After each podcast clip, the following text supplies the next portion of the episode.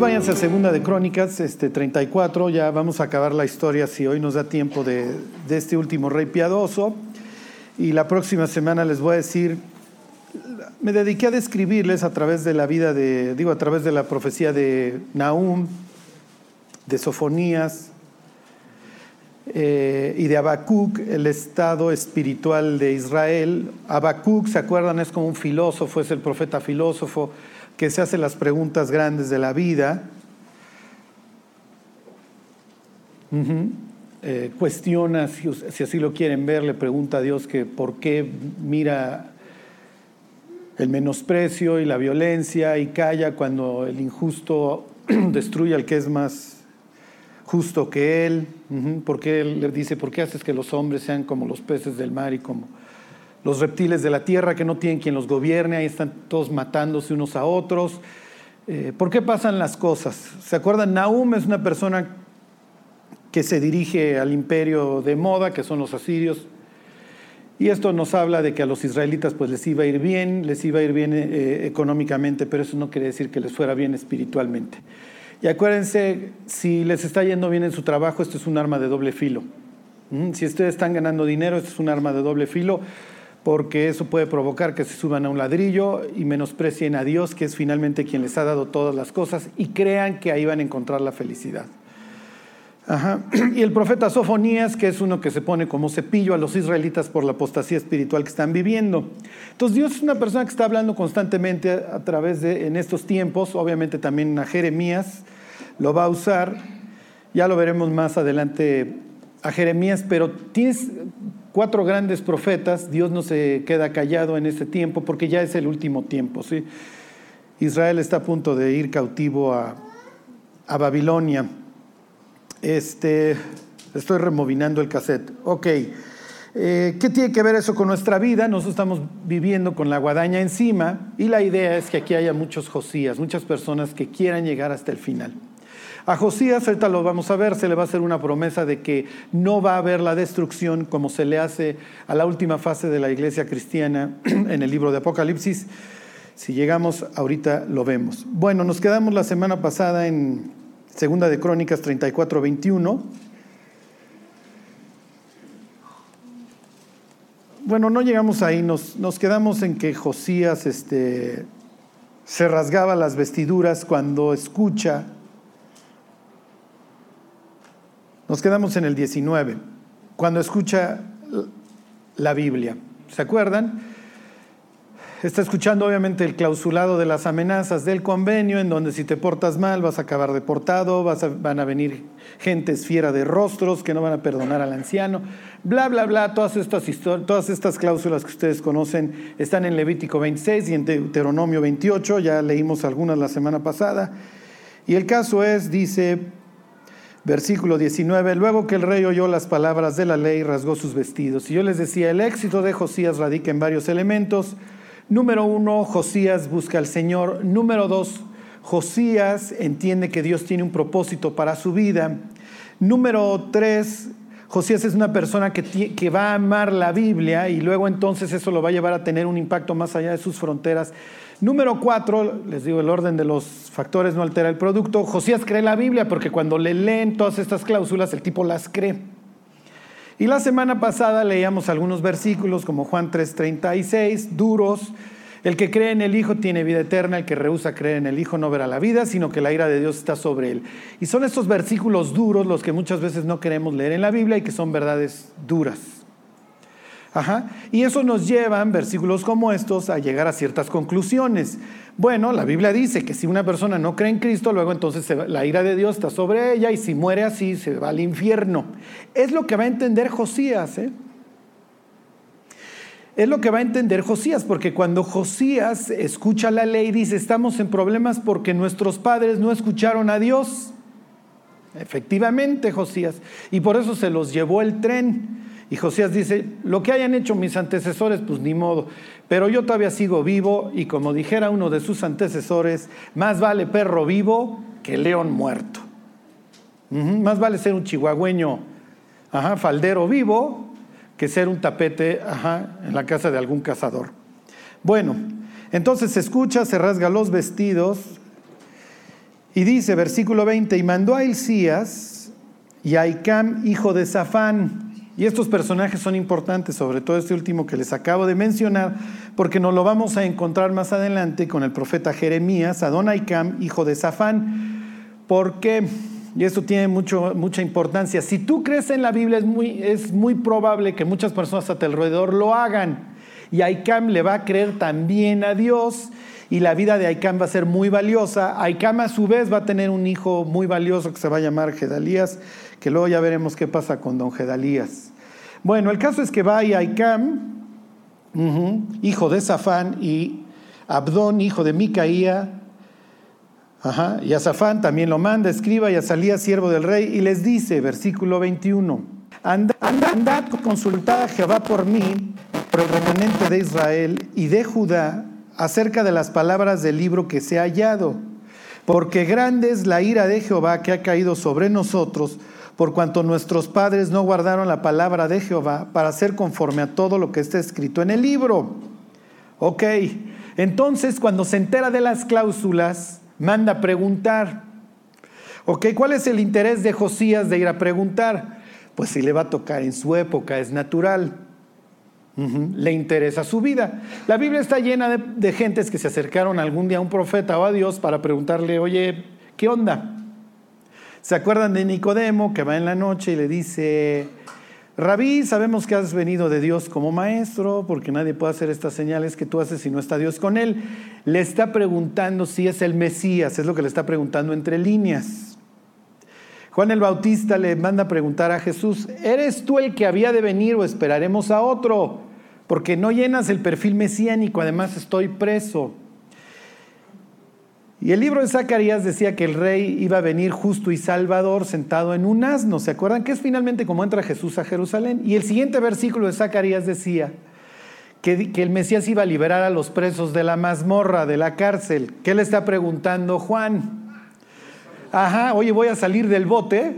Y Jesús le dice, mi cuate, pues mira, la neta ya no vas a necesitar aspirinas, no te preocupes. Ajá. Ajá. Sí, es lo que le contesta, porque no le dice, no le contesta como esperaría Juan, que he aquí viene el día ardiente del Señor, grande y terrible, sino no, no es, no es la época de la venganza del Señor. No me mandó Dios a condenar al mundo, sino para que el mundo fuera salvo por mí. Y entonces, lejos de matar a alguien, se dedica a dar vista a los ciegos, etc. Entonces, díganle a Juan lo que vieron. Los ciegos ven, los cojos caminan, y a los pobres de espíritu les es anunciado el Evangelio. Y Juan, pues sí, efectivamente entiende el mensaje. En este caso, pues se está preguntando si la guadaña es en su época o no. Quiero decirles aquí a todos que pues si hoy le mandáramos a preguntar a Hulda, la profetisa, oye, en nuestra época va a venir todo lo que dice Apocalipsis 6 en adelante, diría sí, estás a cinco minutos. ya vives en un estado policía en donde todo el tiempo estás siendo vigilado. Todo lo que dices, todos tus correos, todos acaban archivados en el estado de Utah. Digo, quisiera yo decirles que no es así, pero todas nuestras transacciones, todo está ahí. ¿Le sirve a alguien? No, pero está disponible. El día que quiera eliminar a alguien, a una persona, pues nada más le busca, le encuentra y se acabó. Todo lo que hacemos en el Internet, todo está grabado en Google. Todas tus búsquedas, todo está grabado. Ya vivimos en un estado policía. ¿Pudiéramos ya vivir sin esta chunche? Pues prácticamente ya no. Y el día de mañana que ya no la necesitemos portar, sino que ya la traigamos intravenosa, que eso le faltarán unos 5 o 10 años, lo que ustedes quieran, ya no hay escape. Eso lo veremos la próxima semana en Apocalipsis 13. Hace dos mil años era de pitorrearse de la risa que el que no tuviera la marca de la bestia en todo el planeta no pudiera comprar ni vender. Porque vamos a pensar que en la época en que se escribe ahí con don Domiciano, pues sí, Domiciano podía mandar tatuar a las personas si no puedes entrar al mercado, si no traes el tatuaje. Pero ¿a cuántos puede marcar Domiciano? Hoy se puede cumplir perfectamente. No puedes comprar ni vender si no tienes el chip. Piensen en todas las personas que reciben su nómina de forma electrónica. ¿Cuántos de aquí reciben efectivo? No lo digan porque los van a investigar. No alcen la mano. Pero en serio, ¿qué porcentaje de personas reciben su nómina en efectivo? Y esa es la idea, ¿sí? Cada vez va a haber más normas acerca del lavado de dinero y etcétera, todo con el pretexto de los malandrines. No es cierto, no les importan un comino los malandrines. La idea es llegar a Apocalipsis 13 en donde no puedas comprar ni vender más que de forma electrónica. Y de forma electrónica, el que finalmente tiene el botón de enter controla el planeta. Bueno, pero lo sigo asustando más la próxima semana. Ok.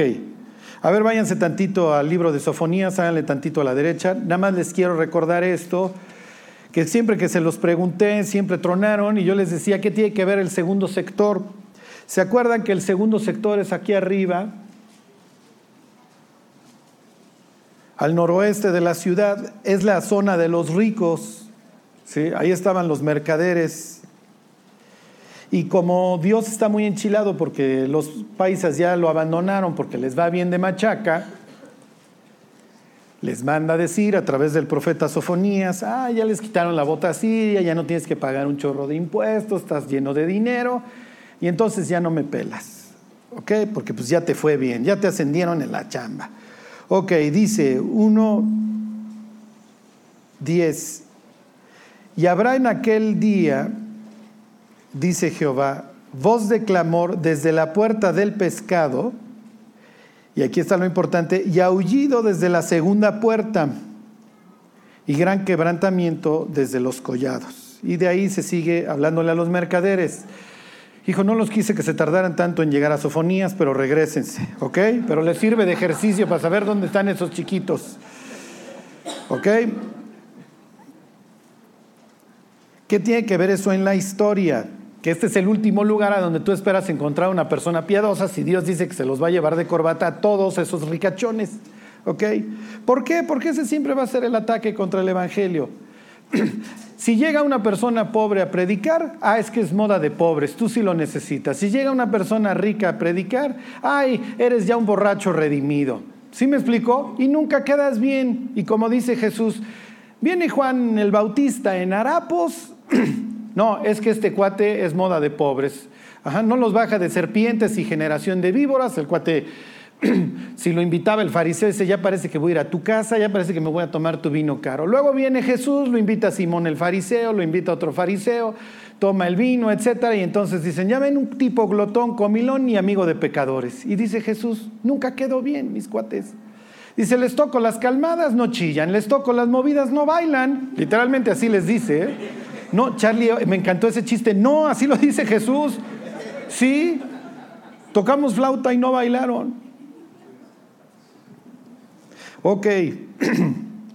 y entonces les dice, versículo 21, perdón, versículo 22.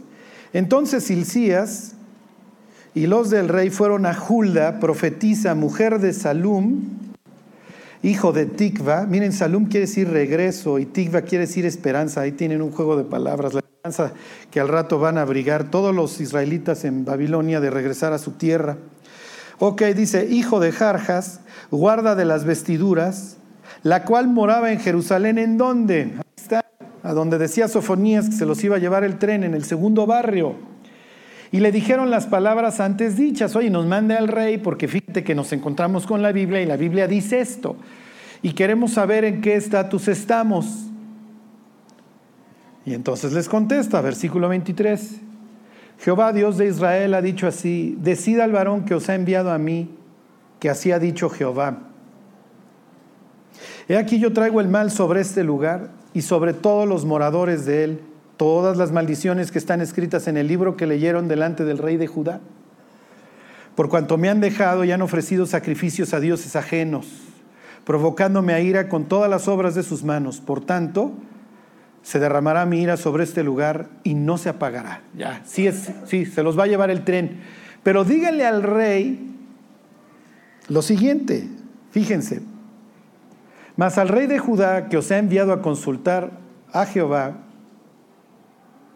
Así le diréis, Jehová el Dios de Israel ha dicho así, por cuanto oíste las palabras del libro y tu corazón se conmovió, y te humillaste delante de Dios al oír sus palabras sobre este lugar y sobre sus moradores, y te humillaste delante de mí, rasgaste tus vestidos y lloraste en mi presencia, yo también te he oído, dice el Señor. He aquí yo te recogeré con tus padres y serás recogido en tu sepulcro en paz, y tus ojos no verán todo el mal que yo traigo sobre este lugar y sobre los moradores de él. Y ellos refirieron al rey la respuesta. La vas a librar, Josías, y no te va a tocar ver el sitio espantoso que dentro de unos 30 años le va a tocar ver a tu pueblo. La vas a librar. ¿Por qué? Porque me creíste, porque escuchaste las, las profecías de la Biblia y te quebrantaste, porque no te fuiste a adorar dioses ajenos. ¿Por qué dejamos de seguir a Dios? ¿Por qué seguimos en el antro, en la borrachera, en lo que ustedes quieran? Porque no le creemos a Dios.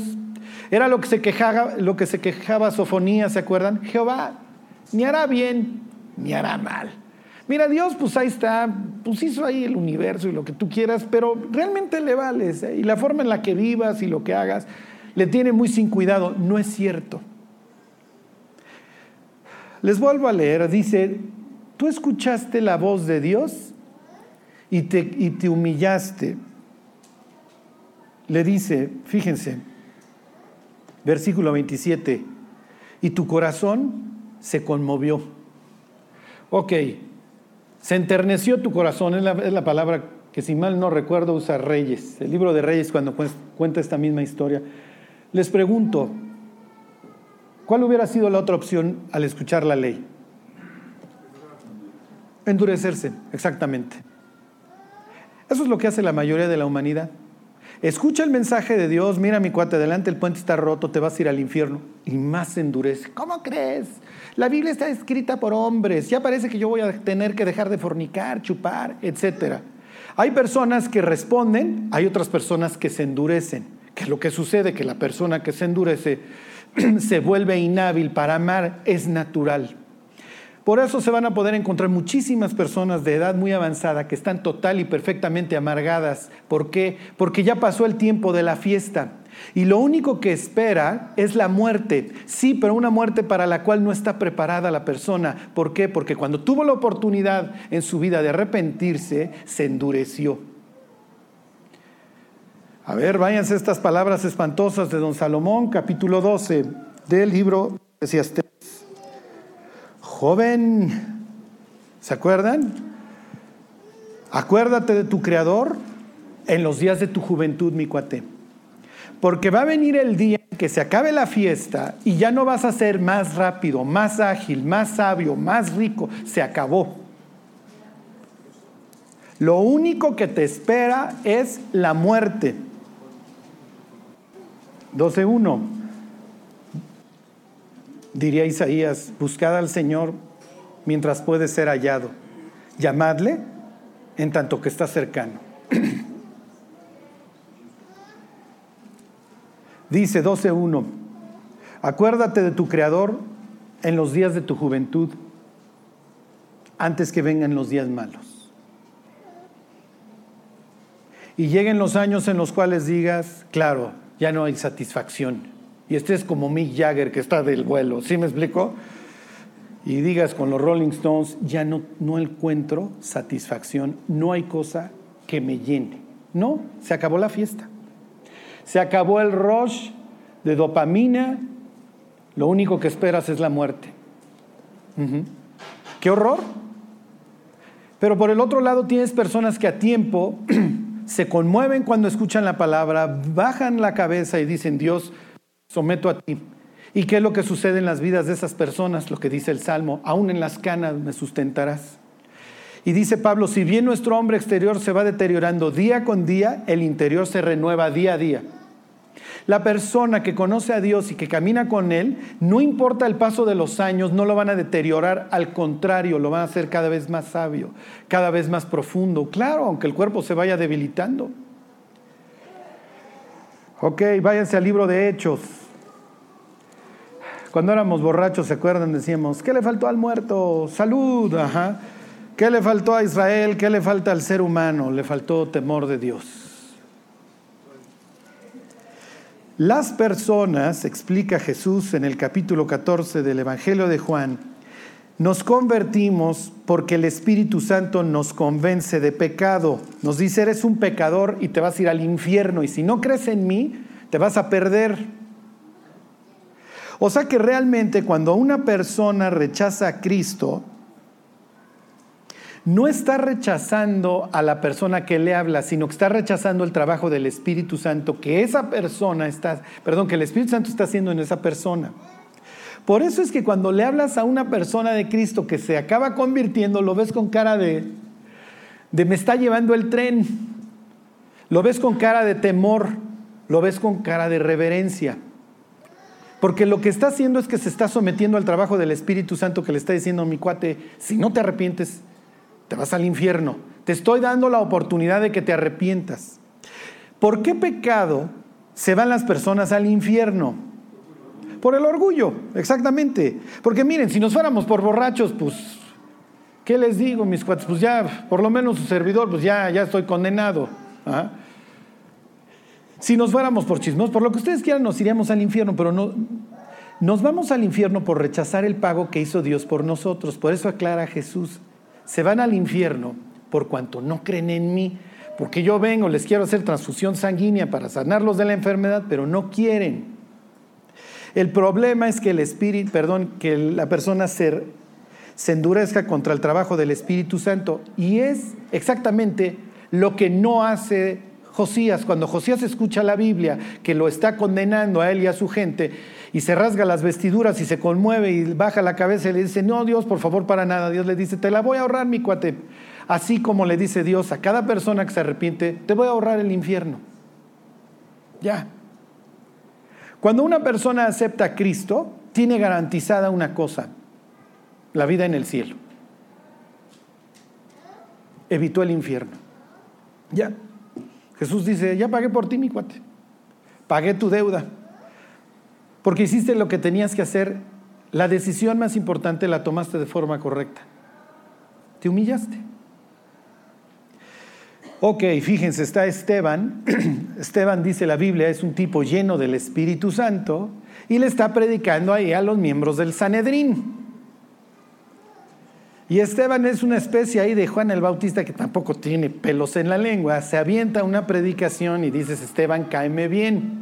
Esteban quiere decir este, corona. Y la Biblia le promete a los mártires la corona de la vida, ahí en el Apocalipsis, cuando le habla a la iglesia de Esmirna, sé fiel hasta la muerte y yo te daré la corona de la vida. Y es natural que uno de los primeros mártires de la Biblia se llamara Esteban, se llamara corona. ¿Ok? Fíjense. Ay, ay, ay, ay, ay, ay, ay, ay. Ahí están 751. Aquí tienes el contrario del Josías. Uno escucha la condena y dice, aquí yo me paro, Dios, este, discúlpame, ¿qué hay que hacer? Otros, me endurezco al castigo y más duro pongo la columna y menos me humillo, Dios, y menos me importas y más me vale y más oscuridad y más orgullo y más lo que quieras y más pecado, más religiosidad, más soberbia, lo que ustedes quieran. Es horrible, ¿eh? pero hay personas a las que les hablas de Cristo y los mandas a misa. Si antes no iban, los mandas a, misa. Y si iban los domingos, ahora van diario. Sí, porque este tipo, ¿qué se cree? Si era el más borracho y era así mucha Biblia y mucho conocimiento. Yo también le voy a demostrar. Y Dios dice, no se trata de que hagas, se trata de que te humilles, se trata de que creas, que como cuando Josías escucha a mis cuates, se los va a llevar el tren, digas, aquí me bajo, Señor. Y Josías pudo haber dicho, ja, ja. O sea, una profetisa del segundo sector al cual condena Sofonías, ya parece que a mí me va a venir a decir al rey de Israel. No sé si se dieron cuenta, pero en lo que le dice Hulda les dice, díganle al varón. No es el varón rojo, eh, ni el varón de Camelot. La palabra es ish, díganle al, díganle al hombre. porque lo está colocando con el resto de los seres humanos. Díganle a ese cuate que como se humilló, Dios les va a salvar la vida. Dice 751, duros de cerviz e incircuncisos de corazón y de oídos. Porque todos le hubieran dicho a Esteban, oye Esteban, ¿cómo me dices incircunciso? Si soy, ahí Pablo que está obviamente en el público le hubiera dicho, yo soy circuncidado al octavo día, de la tribu de Benjamín, de donde viene el primer rey. Yo también me llamo Saúl, hebreo de hebreos. En mi familia no hay gentiles que se fueron convirtiendo. Tú ves mi linaje y desde el, desde el rey Saúl todos venimos, mira, de puro pedigrí. Es lo que dice Pablo en primera de Timoteo, ¿se acuerdan? Dice, mis cuates, si había alguien con pedigrí y religioso, ahí estaba yo. Años más tarde, Pablo va a decir, y cuando mataron a Esteban, yo di mi voto. Es más, yo recolecté todos los talits, ¿se acuerdan? Todos los mantos para que no me lo sudaran las bufandas esas y fueran a pedrar bien, bien a Esteban.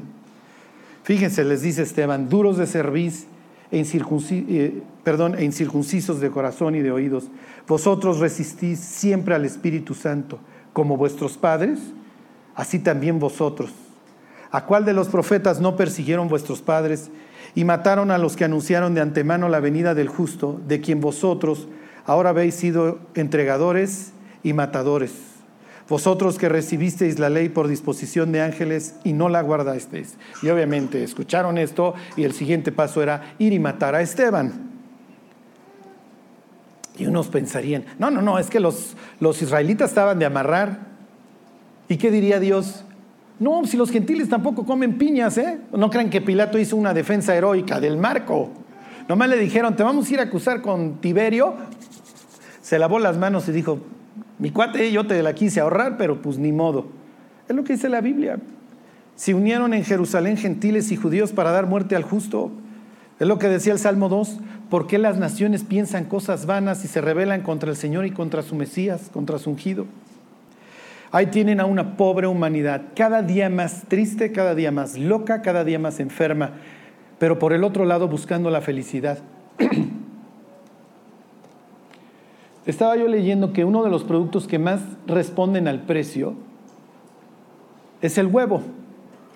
El huevo te suben tantito el precio y la gente lo deja de comprar. ¿Cuánto pagan en el establecimiento de café que quieran por el frappuccino? Lo que nos cobren. Y si duplican el precio, le entramos. Oye, sí, pero esa cosa te va a matar, te va a dar diabetes, hipertensión, te va a destruir el páncreas, te va a traer hígado graso. Sí, pero me trae un placer, ¿sí me explico? Que unos huevos revueltos, no, la neta no. Y si son claras, peor. Pero el otro me trae una satisfacción inmediata. ¿No, ¿No han visto los escáneres? Dirían, Charlie, ¿no has visto el escáner? Pones a la persona, se traga el azúcar por el que pagó los 60 o 50 pesos y todas las zonas de la respuesta y de la dopamina que se iluminan. Porque nos hemos convertido en una civilización que necesita la satisfacción ahorita. No podemos postergar la gratificación. Queremos una felicidad inmediata. Cuando les hablaba yo, ¿se acuerdan de lo de la generación Y que les puse todos estos, los datos estos espantosos? La autora dice que esta generación ve el matrimonio como una opción. Ajá. No es algo que sigue en tu vida. ¿Y por qué lo ven como una opción? Pues es que ¿qué ganó? ¿Sí me explicó? Además, pues estoy viendo cómo les fue a los de arriba y pues no, tampoco este, se me hace lo más atractivo. Pero esa es la mentalidad. ¿Qué gano? O sea, ¿hay algo para mí? No, no hay nada. Vas a perder tu tiempo, tu dinero. No ganas nada. Y si les dijeras, bueno, vas a ganar sexo, no, marco en el Tinder y ahorita Ting Dong como Uber Eats, llega la chava o el cuate y además vas eligiendo de las caras que te gusten. Eso es lo que están viviendo, ¿eh? Ya, ligas por internet a la persona desconocida. Y alguien preguntará, oye Charlie, ¿sabes la aplicación? Porque no me ha ido bien en el amor. Esa es la humanidad que hoy tenemos. Busca la felicidad, pero es un hámster en una jaula. ¿Y qué le faltó a la humanidad? Haberse humillado delante de Dios. Pero preferimos creer una sandez que nos permita seguir encontrando este rush de dopamina antes que encontrar una paz duradera. Porque si dijéramos, no, no, no, es que la humanidad está súper feliz. Si la humanidad estuviera contenta, si la humanidad tuviera contentamiento, ¿qué le pasaría a las farmacéuticas? ¿Saben qué le pasaría a las farmacéuticas si no viviéramos una locura? Creo que su segundo producto es el Prozac. ¿Qué pasaría si todos los que estamos hoy aquí comiéramos brócoli todos los días? Todo lo que tomamos para el colesterol, la hipertensión. ¿Sí me explicó? Todas estas cirugías, todos estos tratamientos espantosos, el cáncer, etcétera. ¿Ustedes creen creen que hay una conveniencia en que el ser humano sea un hámster en una jaula? Por supuesto. Le vas a bajar hasta la risa. Lo vas a tener miserable, lo vas a tener hecho un rebaño que no te va a cuestionar nada y te va a seguir comprando tus productos. Eso es lo peor, porque los tienes acá como ratones que les pones tantito azúcar y se vuelven unos adictos. ¿Por qué? Porque cuando Dios nos dice, mira, mi cuate es con paciencia y con fe como vas a obtener las, las promesas, así que aguanta, tranquilízate, ya no estés buscando la gratificación inmediata, luchamos. Es natural. Conforme las personas nos vamos convirtiendo, cada vez hallamos más difícil la vida cristiana porque estamos diseñados por la sociedad para encontrar una satisfacción inmediata. Y de repente yo llego a la carta a los hebreos y dice que Dios me va a conceder las promesas a través de la paciencia y la fe, pues ninguna de las dos me gustan, porque ninguna de las dos son inmediatas. Les pongo el ejemplo del, del huevo y los productos azucarados para que ustedes vean cómo realmente es nuestra mentalidad. No me importa lo caro que tenga que ser ese siguiente shot pero cualquier cosa que implique satisfacción y contentamiento la empiezo a abominar porque eso necesita largo tiempo. Sí, pero ahí es donde realmente vas a poder encontrar paz y vas a poder encontrar gozo. ¿Y saben qué es lo peor? Que el ser humano es cada vez más infeliz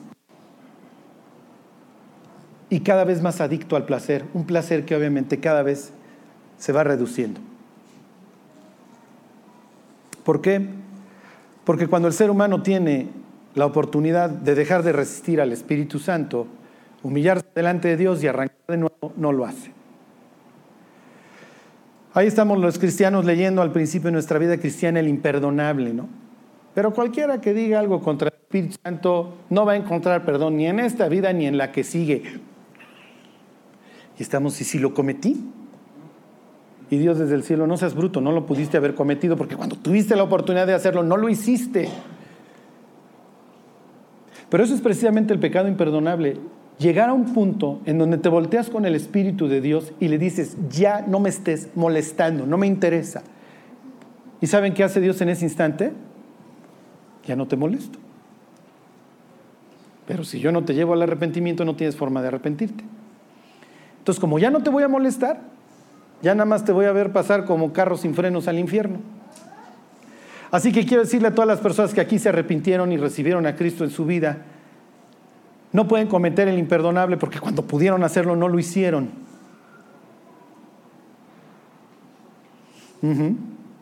Bueno, regresen a esta historia espantosa. Denle gracias a Dios cada vez que una persona se arrepiente, porque lo que están viendo es una, es una escena similar de un tipo como Josías que escucha la condena y lejos de rasgarse las vestiduras se rasga el corazón y dice, sí es cierto, si hay un juez justo en el universo, yo merezco el infierno. Y no hay religión, ni obras, ni filosofía que me salven.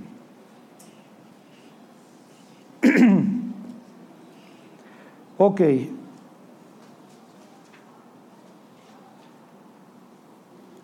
versículo 34-31, donde empiezan las cosas, a veces suelen terminar. Hacía años,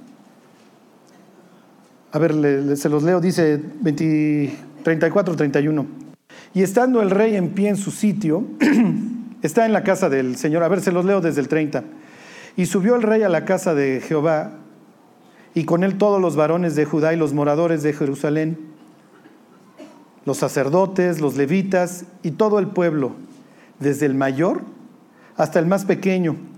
y leyó a oídos de ellos todas las palabras del libro del pacto que Jehová, perdón, del libro del pacto que había sido hallado en la casa de Jehová. Están en el templo porque Josías, si se acuerdan, lo había mandado remodelar, estaba hecho pedazos. Y luego dice, versículo 31, y estando el rey en pie en su sitio, hizo delante de Jehová pacto de caminar en pos de Jehová y de guardar sus mandamientos, sus testimonios y sus estatutos con todo su corazón y con toda su alma, poniendo por obra las palabras del pacto que estaban escritas en aquel libro. ¿Ok? Y va a ordenar que todo el pueblo siga el pacto. Que Es como vamos a confirmar la constitución. Así arranca la inauguración del templo con el primer rey que le toca templo, que es Salomón. Si se acuerdan, Salomón se pone en un estrado, es el mismo lugar, se hinca y le da gracias a Dios por la oportunidad que le dio de construir su oficina, el sitio, el lugar de su reposo. Ven, Dios, entra en el lugar de tu reposo, es lo que le dice, y Dios entra. Así arranca las monarquías después de David con el templo. Y aquí tienen al último rey de Israel piadoso, que cree en la Biblia, en el mismo sitio en donde empezó. Con la única diferencia que Salomón se dedicó a adorar a todos los demonios sabidos por haber, adorar a todos los ídolos que podía, le enseñabas a Barbie y a Ken, a estos también, pues órale, también a Barbie y a Ken, al Playmobil, al que le pusieras enfrente. ¿Se acuerdan? Porque le gustaban las chavas, tenía esta debilidad. Y si la chava era guadalupana, bueno, pues tráete tu Guadalupe. Y si la chava era budista, pues tráete tu Buda. Y si la chava era hindú, pues tráete a Shiva. Y el tipo parecía, pues tenía todos. Y tú dices, oye, Salomón, pues tú eres un tipo sabio, ¿no? Sí, pero me gustan las chavas, ¿qué crees?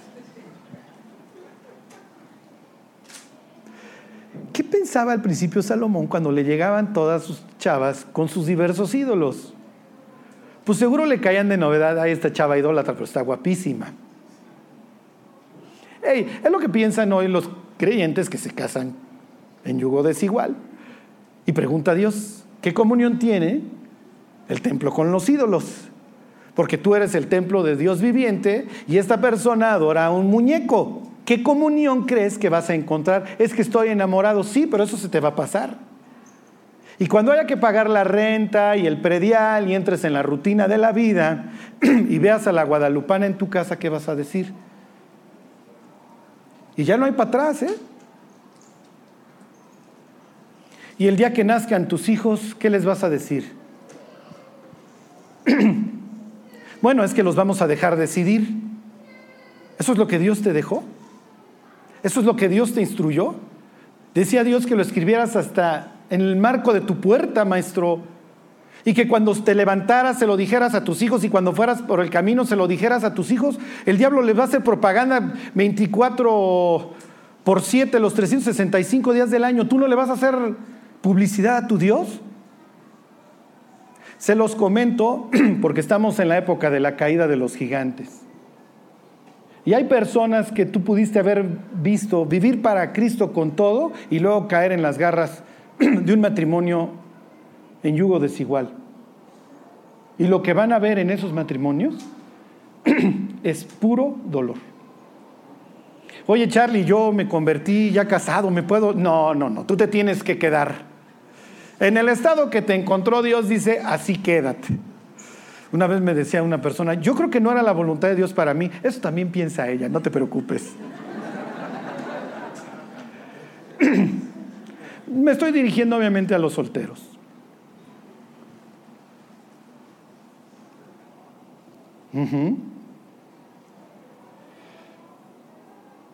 Así desgració su vida Salomón y vamos a ver que este Josías, dentro de todas sus actividades, va a ir a destruir los, las basílicas, los nichos que había construido Salomón. Ahí seguían, ahí seguían. Como siguen en nuestra vida muchas cosas que venimos heredando, quizás de tatarabuelos que ni conocimos. Qué horror, qué horror ver al último Oye, Josías, ¿sabes que eres el último rey piadoso? Que ya no va a venir otro rey que se va a hincar como tú. Y que la verdad la mayoría de las personas te ve como un loco. Pero pues nos está yendo bien, ay lana, pues háganle caso a este rey, pues ya es medio discriminador y solo Jehová. Pero pues denle chance, porque se muere Josías y tan tan, se acabó. Es lo que le dice Hulda. A tu muerte, esto baila break. Ok, ¿qué sigue? Váyanse 35, versículo 1. Dentro de la ley que se encuentra don Josías, hay una fiesta de la libertad. Y Dios nos ha dado libertad, ya no tenemos bota siria, pero no lo vean como algo para ir y gastarnos la lana, véanlo como una oportunidad para alcanzar a Dios. Perdón, para alcanzar este, cosas para Dios. Ayer estaba yo leyendo el pasaje este en donde dice Jesús, había un tipo que se tranza a su jefe, ¿se acuerdan? Que va con los acreedores del jefe y les dice, tengo poder para actos de dominio, ¿cuánto le debes a mi jefe? 100, pues ponle 80. ¿Y tú cuánto le debes a mi jefe? 100, pues ponle 50. Porque ya sabe que lo van a correr y cuando lo corran, pues obviamente va a ir con los que les hizo el paro y pues le van a dar chamba. Digo, no lo van a poner de auditor ni sobre el tesoro, porque saben que este es medio ratero, pero pues algo le van a dar. Y dice Jesús, aprendan de este tipo que fue sabio.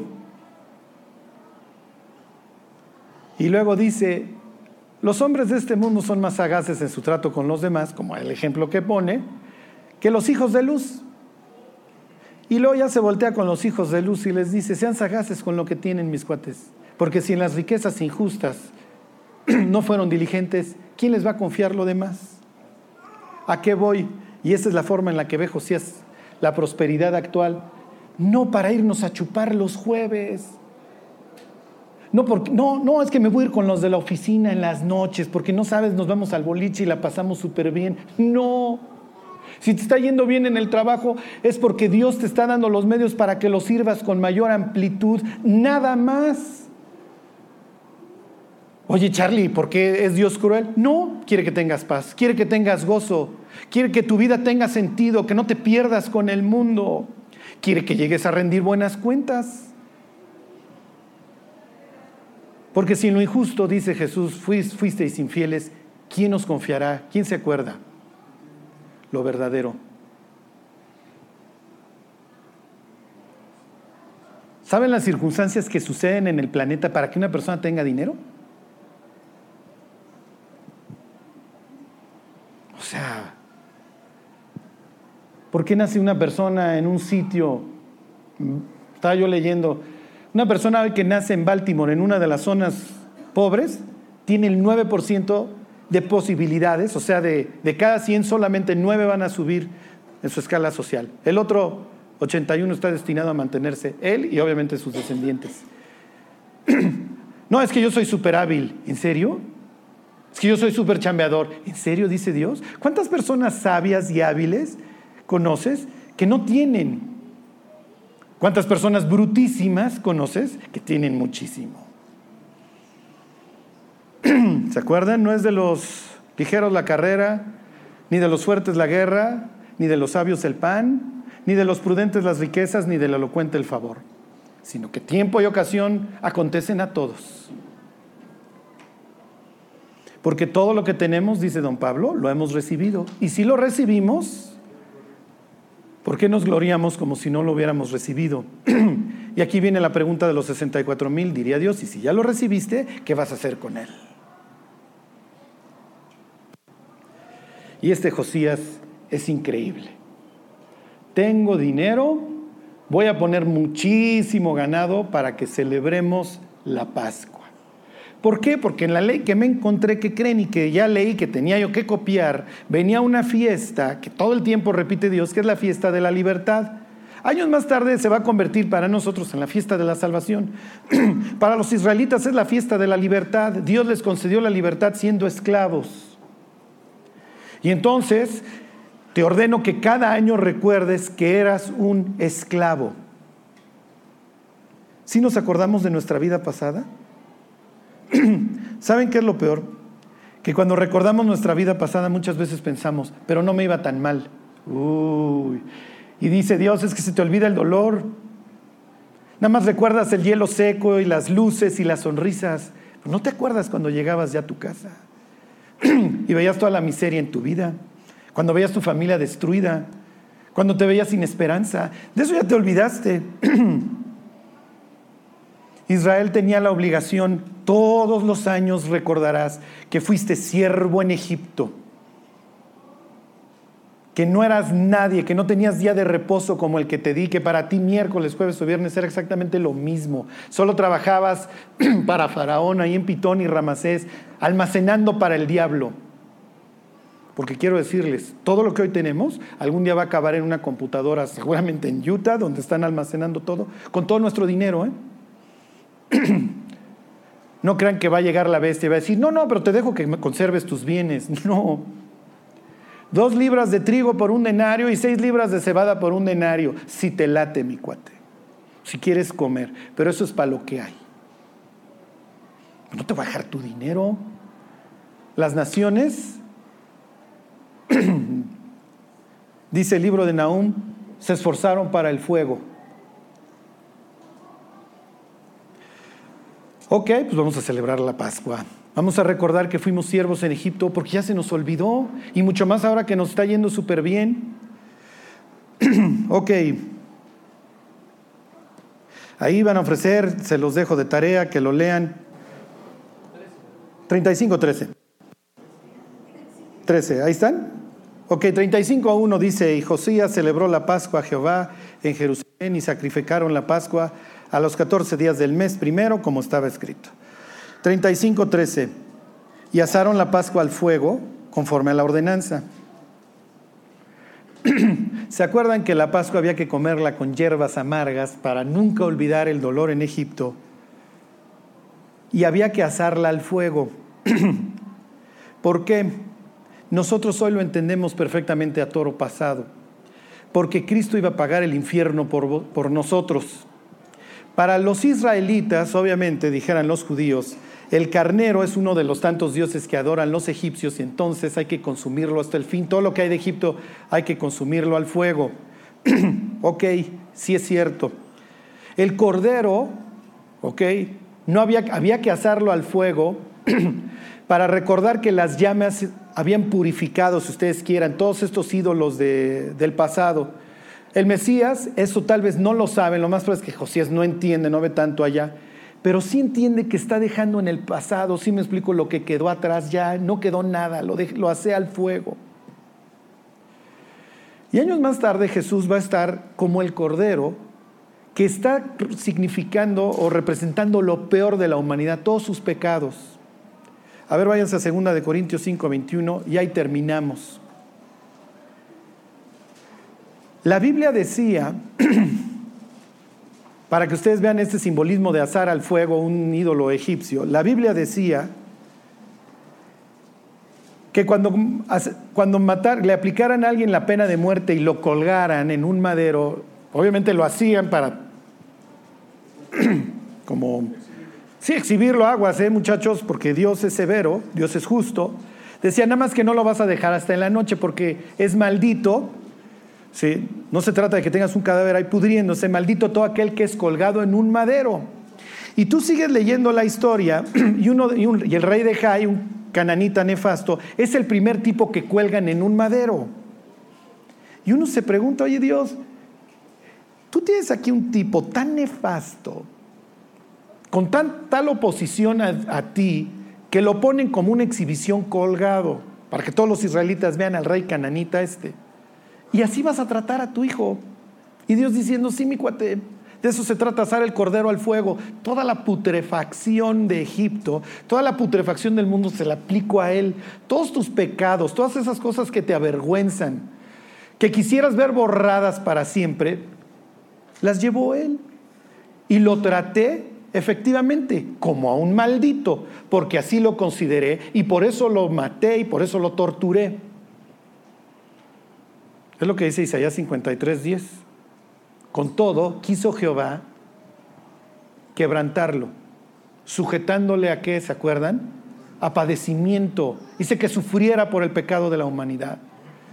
Todas las faltas de la humanidad, todas fueron consumidas ese día. ¿Qué es lo que hoy le queda al ser humano? ¿Ir al pie de la cruz y pedirle perdón a Dios para que Jesús le haga de pararrayos? ¿O decir, me vale yo enfrento el juicio y Dios diciendo, pues mi cuate, entonces te juzgo. Y obviamente te voy a encontrar culpable. ¿Qué dice? Al que no conoció pecado, por nosotros lo hizo pecado. Lo asó al fuego. lo consumió, lo sujetó a padecimiento, todo lo, lo consideró un maldito. ¿Para qué? Para que nosotros fuéramos considerados bendición, dijera la carta a los Gálatas, y segunda de Corintios dijera para que nosotros fuéramos considerados qué? Justos. Qué increíble es Josías, es el tipazo. Terminamos la próxima semana. Vamos a suponer que hoy partes a la eternidad y te ve Dios caminando en el cielo y te pregunta, ¿qué haces aquí? Aquí no se admiten malandros. Mm, ok. Y tú le dices, Señor, pero soy justo. Y toda la corte celestial se pitorrea en ese instante. ¿Y qué diría Dios? Sí, tienes razón, eres justo. Así te veo, porque estás revestido de mi Hijo, el cual fue consumido al fuego, por eso dice Jesús en la cruz, ¿se acuerdan? Tengo sed, para que los israelitas dijeran, Éxodo 12, vas a estar al cordero, al fuego. Este hombre está pagando el infierno por mí. bueno, vamos a orar. Dios te damos gracias por la cruz, donde pagaste por nosotros donde decidiste que tu Hijo llevara todas nuestras iniquidades, Dios, y donde lo hiciste sufrir y pagar el infierno por nosotros. Dios, que nuestra vida valga la pena, que no sea en vano, Señor. Ayúdanos a ser como este rey, fieles hasta la muerte. Que así sea, Señor, te lo pedimos por Jesús.